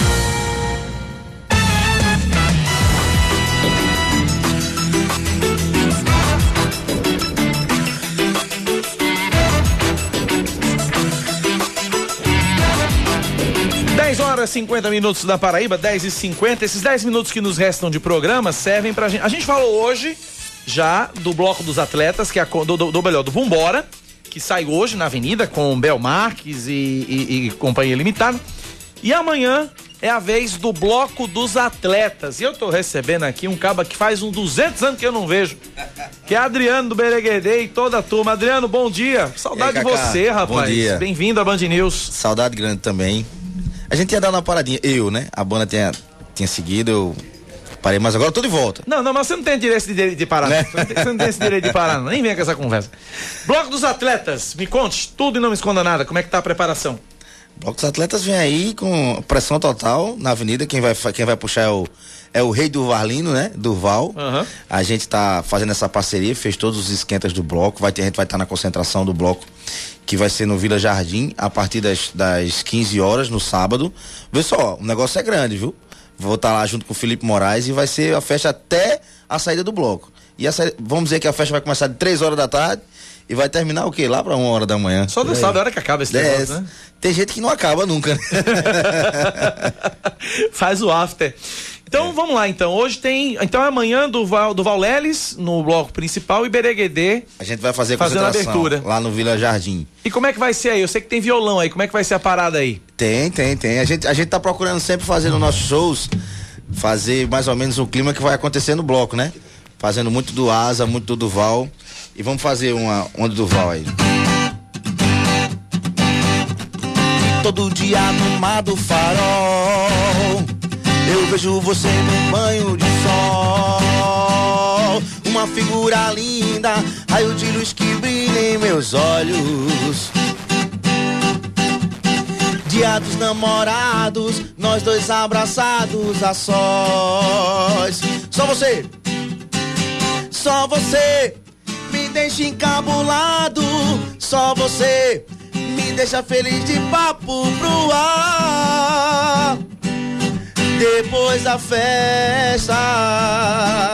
E vai ser mais ou menos assim lá. sensacional, sensacional. Diego tá aqui com a gente também, organizador do Bloco dos Atletas. Diego, bom dia, bem-vindo à Band News mais uma vez. Bom dia, Cacá. É um- Bem pertinho do microfone, senão o pessoal não te ouve. Satisfação enorme estar aqui, não é? E estamos aqui à sua disposição. Quem quiser participar do bloco ainda tem kit, ingresso, entrada, abadá, como é a parada? Temos sim, não é? As vendas estão aí ainda acontecendo. As entregas também já começaram dos abadás, né? Lá na Universidade FPB, aqui no centro, tá?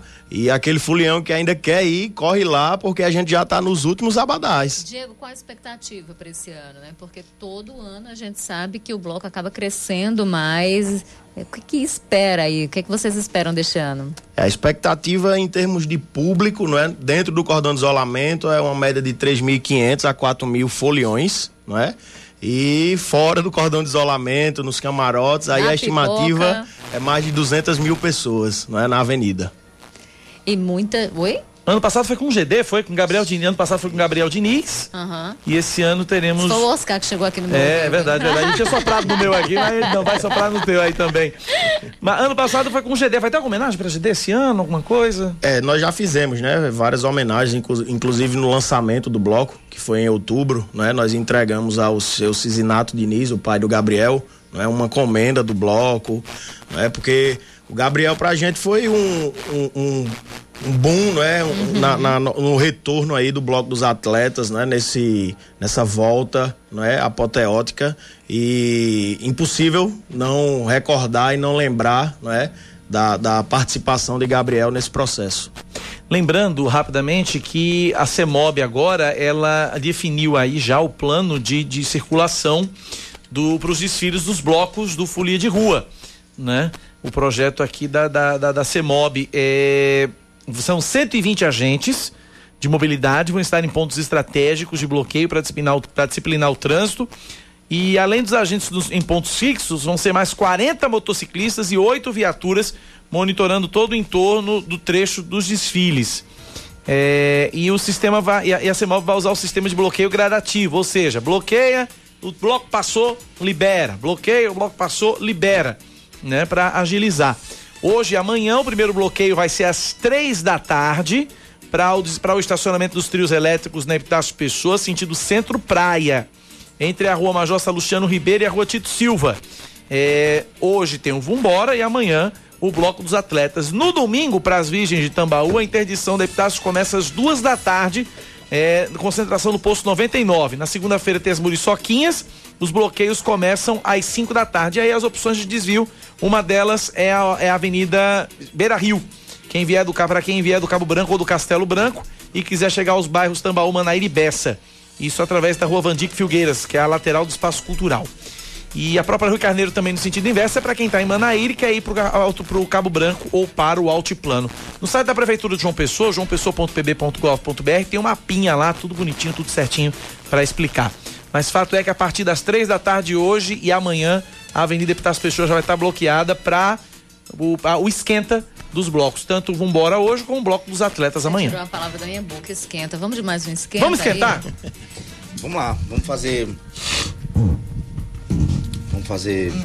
Bereguedê fazendo a abertura amanhã, Amanhã. do bloco dos atletas Vamos com? Durval. Qualquer uma do Bora, bora, Asa. bora, bora. Vamos lá, vamos lá. O céu azul destino das estrelas onde o vento seguiu a cor e a vida bota pra viver. Sabor de mel, tempero de perfume, sou louco por você. E a vida bota pra viver. Nessa constelação de luz neon Herança de um batom, cor de maçã Gritei pro céu Oi, oi, oi, oi, oi, oi Agora a nave mãe vai decolar Eu já não posso mais te dar as mãos. Fiquei pinel. Oi, oi, oi, oi, oi, e bota pra ferver o caldeirão do amor, bota pra ferver a ilusão e a dor, bota pra ferver um rio de lágrimas. E bota pra ferver o caldeirão do amor, bota pra ferver a ilusão e a dor. De lágrimas. 10 e 57 Adriano, vai pensando em entrar uma- em uma pra encerrar, porque enquanto o Adriano pensa Deixa eu numa- fazer só, pra só uma encerrar, ressalva. Vai lá. É, essa música, se eu não me engano, o primeiro a gravar essa música foi Capilé. Essa música originalmente foi no primeiro CD de Capilé, parceria com Duval. Bacana. E, e Capilé vai estar aqui mais tarde hoje no programa de Gerardo. É verdade, vai estar à noite, né, na segunda edição. Então vamos lá. Enquanto você, Adriano pensa aí numa pra encerrar, a gente se despede logo de você, ouvinte da Rádio Band News, porque segunda-feira a gente volta, eu logo cedinho, seis da manhã. Rejane às 9h20 para comandar o Band News Manaíra, primeira edição comigo, mas hoje tem TV, 1h20, Rejane Negreiros do primeiro plano ah, na TV Manaíra Band e eu às 6h50 do Paraíba Gente. O que é que tem hoje no primeiro plano, Rê? Exatamente. Hoje a gente fala da recomposição das bancadas ali na Assembleia Legislativa. A gente fala também sobre a, essa possível instalação de uma CPI em Lucena. ah, no Conde, na verdade, no Conde, eh, contra Márcia Lucena, a prefeita, gratuidade dos ônibus eh, para pacientes de, de, de câncer. Enfim, a gente vai falar sobre muita coisa. Inclusive, teve uma coletiva ontem com a viúva da Marielle, né? É, e a gente vai também trazer o resumo disso. E claro, hoje tem Política por Elas comigo e com Juliana Teixeira. Perfeitamente imperdível primeiro plano. Bom fim de semana pra todo mundo. Vem aí o Band News no meio do dia com Felipe Bueno e Carla Bigato no Noticiário Nacional e Oscar Neto no Noticiário Local. E a gente encerra o som de Bereguedê, que vai fazer o esquenta amanhã do Bloco dos Atletas. E na sequência tem Duval Leles. Vamos lá, um abraço. Vamos, fazer uma Simbora, semana. Segunda. ei, simbora, oh, e lê, lê, lê, lê, oh, simbora, ei, simbora, ah, e lê, lê, lê, lê, ah, o sol já foi embora e o agito da rua chegou. É mais uma noite de festa, luminosa como sempre, agito da Bahia, lembrando vagalumes lá no meio da floresta. Simbora, ei, simbora, oh, e lê, lê, lê, lê, oh, simbora, ei, simbora, ah, e lê, lê, lê, lê, ah, olha, simbora, ei. Você ouviu Band News Manaíra, primeira edição.